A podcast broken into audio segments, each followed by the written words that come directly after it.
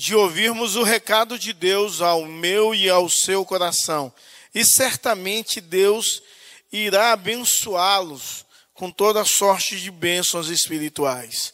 Espero que você tenha tido um Natal abençoado, um Natal de paz, de tranquilidade, na certeza que o nosso Deus é o príncipe da paz e é ele que traz alento, paz aos nossos corações. Eu quero convidá-los a abrir a palavra de Deus no livro de Malaquias, capítulo 3, do verso 1 ao verso 5. Diz assim a palavra de Deus: Eis que envio o meu mensageiro, que preparará o caminho diante de mim. De repente, o Senhor a quem vocês buscam virá ao seu templo, e o mensageiro da aliança, a quem vocês desejam, eis que vem, diz o Senhor dos Exércitos. Mas quem poderá suportar o dia da sua vinda? E quem poderá subsistir quando ele aparecer? Pois ele é como fogo do orives e como sabão dos lavandeiros. Ele se apresentará com derretedor e purificador de prata. E purificarás os filhos de Levi, e refinará como o ouro e como a prata, eles trarão ao Senhor a oferta justa. Então a oferta de Judá e de Jerusalém será agradável ao Senhor, como nos dias de antiguidade, nos primeiros anos. Virei até vocês para juízo, e terei pressa em testemunhar contra os feiticeiros, contra os adúlteros, contra os que juram falsamente quanto aos que oprimem os trabalhadores, as viúvas, os órfãos, e torcem o direito do estrangeiro, e não me temem, diz o Senhor dos Exércitos. Que o Senhor no nosso coração possa aplicar a porção da palavra lida em nome de Jesus e para a glória do Senhor. Meus amados, nós estamos pregando uma série de mensagens intitulada Volta-te para Deus, que é uma série baseada no livro de Malaquias, e nós chegamos ao capítulo 3. É claro que nós pregamos o capítulo 2 até o verso 16. E quando nós olhamos para o verso 17 do capítulo 2, nós podemos ver algumas verdades. Nós podemos ver que o povo estão acusando a Deus de algumas coisas. Eles acusavam a Deus do qualquer mau acontecimento do mundo que ocorria, a culpa é de Deus. Eles acusavam Deus de ser parcial e imoral no seu julgamento, ou seja, eles diziam que Deus não julgava corretamente. Eles também acusavam Deus porque o ímpio prospera e o justo passa por dificuldade. Então, eles começam a indagar com a seguinte frase, no verso 17, no capítulo 2: Onde está o Deus de juízo? Eles indagavam a Deus, dizendo: Onde está o Deus de juízo? Será se o Deus de juízo não tem visto o que tem acontecido na humanidade? Será se o Deus de juízo não tem visto o que tem acontecido em meio o ímpio prosperando? Será se o Deus de juízo não tem visto essas coisas e não tem mudado toda e qualquer situação? Talvez você hoje também indaga onde é que está Deus em meio à pandemia? Onde é que está Deus em meio ao sofrimento do justo? Eu quero te dizer que Deus está governando como ele sempre governou. Há alguns anos atrás, ou muitos anos atrás, na Primeira Guerra Mundial, aqueles homens que adoravam a Cristo estavam em guerra, eles poderiam dizer: aonde está Deus em meio a essa guerra? E a Primeira Guerra Mundial, no dia 24 de dezembro daquele primeiro ano de guerra mundial, a Bélgica e os cristãos da Bélgica começaram a louvar a Deus e engrandecer a Deus com, com hinos natalinos. Hinos que pudessem exaltar e glorificar o Natal. Noite de paz, noite feliz. E eles cantavam com bastante alegria, fervor no coração. O, o, pessoal da Alemanha foi comovido nas suas trincheiras, que eram uma distância de 100 metros uma da outra, e também começaram a cantar os ingleses também começaram a cantar e passaram a véspera de Natal louvando e engrandecendo a Deus sem ao menos um tiro de bala. No dia 25, Natal, os soldados resolveram ter um momento de paz. E eles tiveram um momento de confraternização em meio guerra. Eles deram presentes, trocaram cartas, eles jogaram até futebol. A Alemanha perdeu o jogo. E, e, eles tiveram um momento de paz e ficaram vivendo um momento de paz até o dia 26, até chegar novos regimentos dos dois lados e começarem de novo a guerrear. A resposta de o nosso Deus é que o nosso Deus, a indagação do povo no livro de Malaquias, capítulo 2, verso 17, onde está Deus. Deus está governando. Deus está trazendo paz. Deus está dirigindo a história. Deus tem demonstrado que Ele é Deus. Deus tem falado com juízo. Deus tem falado com poder. Deus tem falado com amor. Deus não perdeu a direção da vida de ninguém. Quando nós adentramos no capítulo 3, de Malaquias, sobre tudo, o profeta apresenta dois mensageiros. E isso é interessante porque ele apresenta dois mensageiros. O primeiro ele trata como meu mensageiro que irá preparar o caminho do Senhor. O segundo ele trata como o mensageiro da aliança, da aliança alguém que vai trazer a aliança feita por Deus, alguém que prega. E, na verdade, quando ele dá esse anúncio de dois mensageiros, ele está falando sobre o primeiro, sobre a vida de João Batista, aquele que vinha preparar o caminho de Deus. E João Batista foi um homem santo desde o seu ventre. João Batista foi um homem santo, a resposta de Deus à indagação é enviando um mensageiro santo. João Batista foi santo desde o anúncio do seu nascimento. João Batista era filho de sacerdote, filho de profeta. E Zacarias, seu pai, teve um encontro com um anjo, onde o anjo falou sobre o nascimento de João Batista, Lucas 1, 77. É necessário que quando Zacarias ficou mudo porque não acreditou, mas no dia do nascimento de João, Zacarias falou e colocou o nome dele, e ele trouxe uma expectativa, uma esperança para os judeus que nascia alguém santo. E João Batista fez um voto, um voto do Nazireu. Esse voto é que ele não podia cortar cabelo, não podia tocar em cadáver e não podia beber.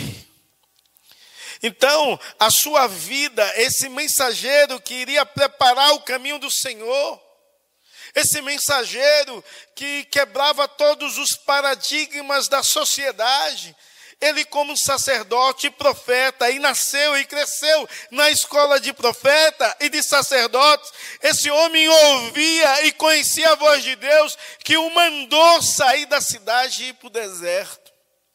Parece uma coisa insana. O meu mensageiro que irá preparar o caminho diante de mim.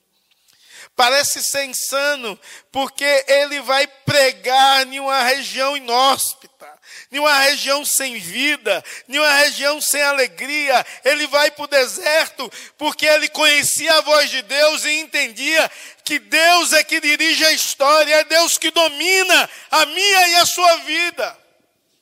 Já está chegando ao final do ano. E talvez você não teve o um Natal tão agradável como deveria ter, ou como imagina que você deveria ter. Mas eu queria te dizer que Deus é aquele que dirige a sua vida, é aquele que dirige os seus passos, dirige a sua história. Ele é o seu Deus, ele é o Deus que em meio às lutas pode trazer paz, mas ele deseja que assim como João Batista ouvia a voz de Deus, você precisa ouvir a voz de Deus mesmo sem conhecer os projetos de Deus. Na certeza que Deus ele age com poder e graça e ele tem algo especial para a minha vida e para a sua vida. João Batista, na preparação do caminho para o segundo mensageiro, ele prega arrependimento. E você pode ver isso em Mateus 3, do verso 5 ao verso 6. E você vai ver que multidões confessam os seus pecados diante de João e clamam por arrependimento. Você pode ver que nesse trabalho da resposta de Deus é enviar um mensageiro que iria preparar o caminho do Senhor. Esse mensageiro leva o povo a um compromisso com Deus.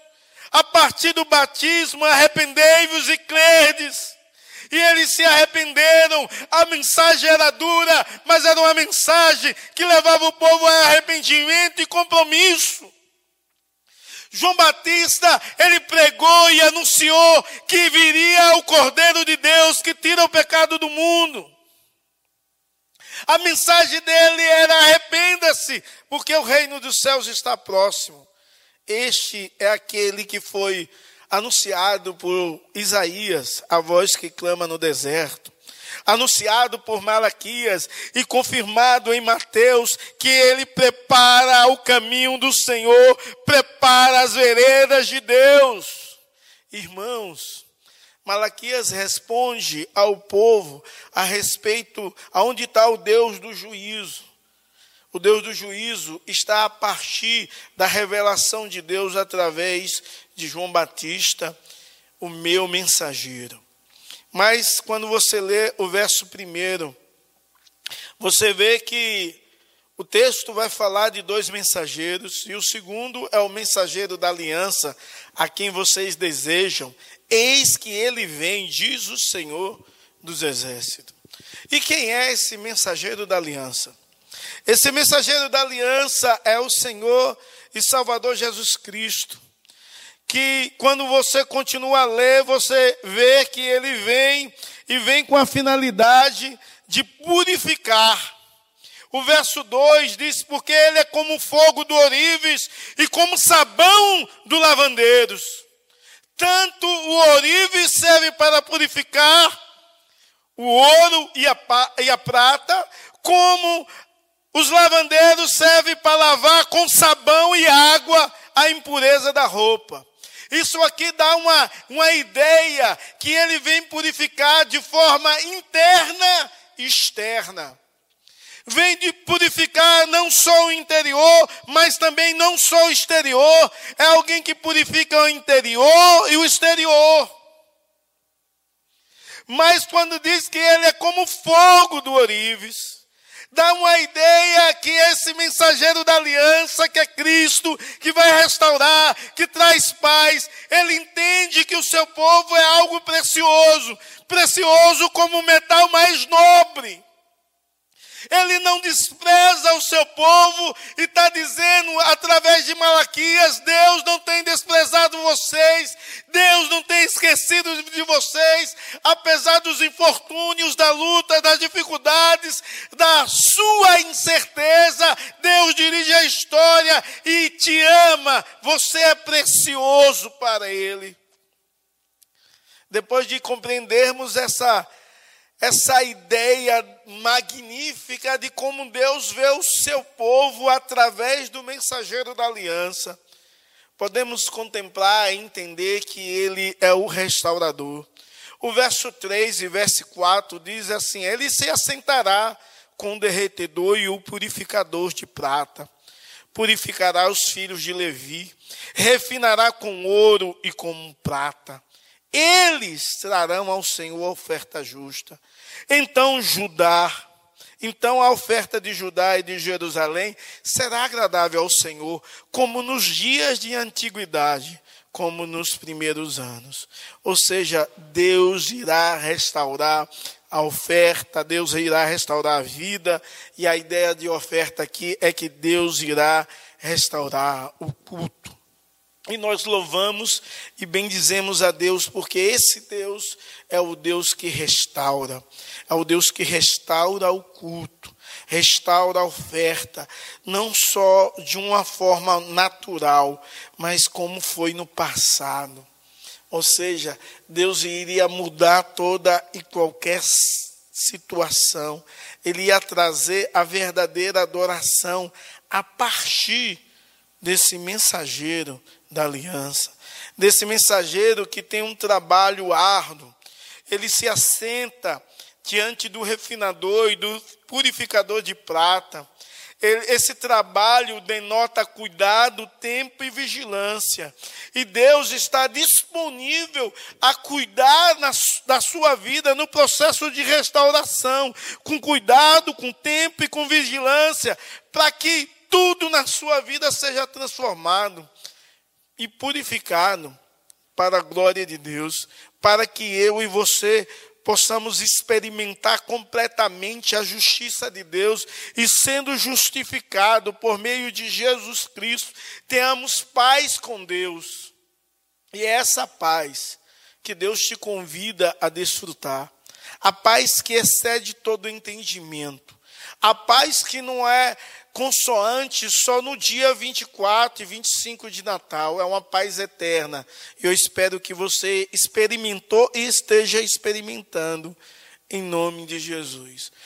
Como Deus responde ao povo onde declara que Deus é injusto, Deus responde revelando o primeiro mensageiro, João Batista. Deus responde revelando o segundo mensageiro, o mensageiro da aliança, Jesus Cristo. Deus responde através do juízo dele. E o verso 5, ele termina dizendo que esse Deus que vem restaurar, que envia um mensageiro para preparar o caminho do Senhor, o Senhor vem com o propósito de restaurar, purificar, perdoar, redimir, justificar o homem. É um Deus que virá como juízo. E a ideia é que esse mensageiro da aliança, ele vem duas vezes.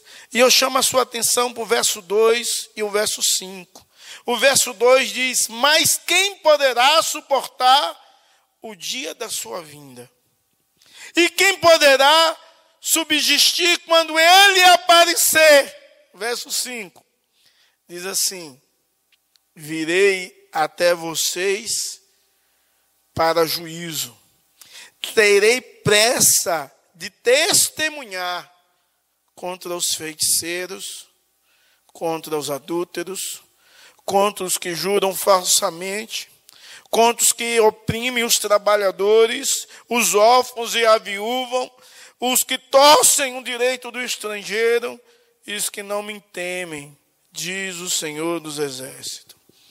Então, o nosso Deus, que é o Deus da aliança, vem primeiro com o propósito de restaurar, mas ele virá com o propósito de trazer juízo. E ele diz que ele mesmo será testemunha e será testemunha quanto a algumas classes de pessoas. Os primeiros é os feiticeiros, são todas aquelas pessoas que praticam ato de feitiçaria, de bruxaria. Todos aqueles que praticam é, meditações transcendentais, consulta o astro para ver se vai ter um ano abençoado. Todos aqueles que têm toda a mística diabólica por trás de si. E há muita gente que tem mística assim. Tem gente que na próxima quinta-feira não vai poder ir na praia porque está fechada a praia, segundo diz o nosso prefeito. Não vai conseguir pular as ondinhas. não vai poder vestir de branco e, e oferecer algo à rainha dos mares, como existe alguma rainha dos mares. O mar quem fez é Deus e Ele é Senhor absoluto de, to, de tudo e de todos. O nosso Deus disse que Ele será testemunha contra os adúlteros, ou seja, todo aquele que pratica e vive em adultério, ele será testemunha contra aqueles que são mentirosos, juram falsamente, são guiados pelo diabo, porque a palavra de Deus em João, capítulo 10, diz que o diabo é homicida desde o princípio e nunca se firmou na verdade, e ele é pai da mentira. E todos que juram falsamente, todos mentirosos, vão ser julgados por Deus, todos os feiticeiros, todos os adúlteros, todos os mentirosos, todas aquelas pessoas que defraudam o salário do jornaleiro. O texto aqui quer dizer todas as pessoas que defraudam o salário do trabalhador, que paga de forma injusta o trabalhador, que rouba o trabalhador não dando os seus direitos. Essas pessoas serão julgadas por Deus. Onde é que está o juízo de Deus em meio à injustiça social? O Deus da aliança, o mensageiro da aliança, virá trazendo restauração, mas virá uma segunda vez trazendo juízo sobre toda a injustiça. E o tempo de Deus se aproxima. Ele trará injustiça, ele fará justiça para as pessoas injustiçadas, sem vozes, tipo viúva e órfão, sem direito de falar, sem ter quem defenda. Ele é quem defende. Ele vai torcer aquelas pessoas, ele vai esmagar as pessoas que torcem o direito do estrangeiro, que humilha o estrangeiro, Deus é um Deus que julga todas as coisas. Irmãos, e ele termina dizendo que o seu juízo vai ser contra aquelas pessoas que não o temem, diz o Senhor dos Exércitos. Ou seja, quantas diante daquelas pessoas que não o respeita, não o respeita como Deus, não o respeita como Senhor, não adora Ele, que é devido de todo homem. Eu não sei como você está pensando em entrar um ano. Eu não sei qual é a sua perspectiva. Eu não sei o que você quer prometer a Deus, mas uma coisa eu sei: você deveria aprender a temer a Deus, a reverenciá-lo, a adorá-lo, a respeitá-lo, na beleza da santidade, que esse Deus é santo e requer de você mudanças, transformações, em nome de Jesus. Como Deus responde ao povo que acha que ele é injusto, que Deus não tem visto a maldade, que Deus não tem visto o sofrimento dos, dos servos dele Deus responde assim, dizendo: Olha, eu vou mandar um mensageiro para preparar o meu caminho. Eu vou mandar o mensageiro da aliança que vai vir com o propósito de restaurar, redimir, de chamar pessoas ao verdadeiro arrependimento. Eu vou enviar o mensageiro a segunda vez, que vai trazer juízo sobre todo o opressor juízo sobre todo aquele que pratica o mal, juízo sobre todo aquele que não foi lavado pelo sangue do Cordeiro. E se você ouve essa mensagem aí da sua casa e precisa experimentar a paz de Deus, para não experimentar o juízo de Deus, eu quero convidá-los a se prostrar e entregar a sua vida a Deus reconhecendo que sem Deus você não é nada. E se você achou esse ano de 2020 ruim, eu quero te dar uma notícia, pode ainda piorar. Mas eu quero te dar uma boa notícia, pode melhorar. Mesmo estando tudo pior, você pode estar em paz e em paz com Deus. E Deus deseja mudar a sua história e te dar um ano abençoado em nome de Jesus. Vamos orar? Senhor Deus, em nome de Jesus, abençoa ó Deus, o teu povo com toda sorte de bênçãos espirituais, que a tua paz, direção, cuidado e poder venha ser sobre cada um. Muda, ó Deus, em nós tudo aquilo que precisa mudar, transforma em nossas vidas, ó Deus, e age com poder e graça. Nos ajuda, ó Deus, a vivermos e vivermos para a tua glória. Nos ajuda, ó Deus, a viver e viver em louvor, adoração, magnificação ao teu nome, que é digno de todo louvor, glória, poder e majestade. Senhor, abençoa o teu povo, visita o teu povo, contempla a sinceridade de cada coração, que em nome de Jesus, o Senhor possa abençoar o teu servo, a tua serva, com toda sorte de bênçãos espirituais, em nome de Jesus. Amém e amém. Receber a bênção que a graça do nosso Senhor e Salvador Jesus Cristo, que o amor de Deus, o nosso eterno Pai, que a comunhão e a consolação do Divino Espírito Santo possa ser sobre você e sobre todo o povo de Deus espalhado sobre toda a face da terra, hoje e para todos sempre. Que Deus te abençoe. Os meus votos é que você viva uma vida de louvor, gratidão e adoração ao Senhor e, acima de tudo, viva para a glória de Deus. Que você possa ter um ano abençoado. Esse último culto do nosso ano, a minha oração é que você possa rever a sua vida, rever a sua história, lembrar-se de onde caiu, se arrepender e voltar à prática de louvor e adoração. Comece um ano diante de Deus e vivendo para a glória dele. Que Deus te abençoe, em nome de Jesus.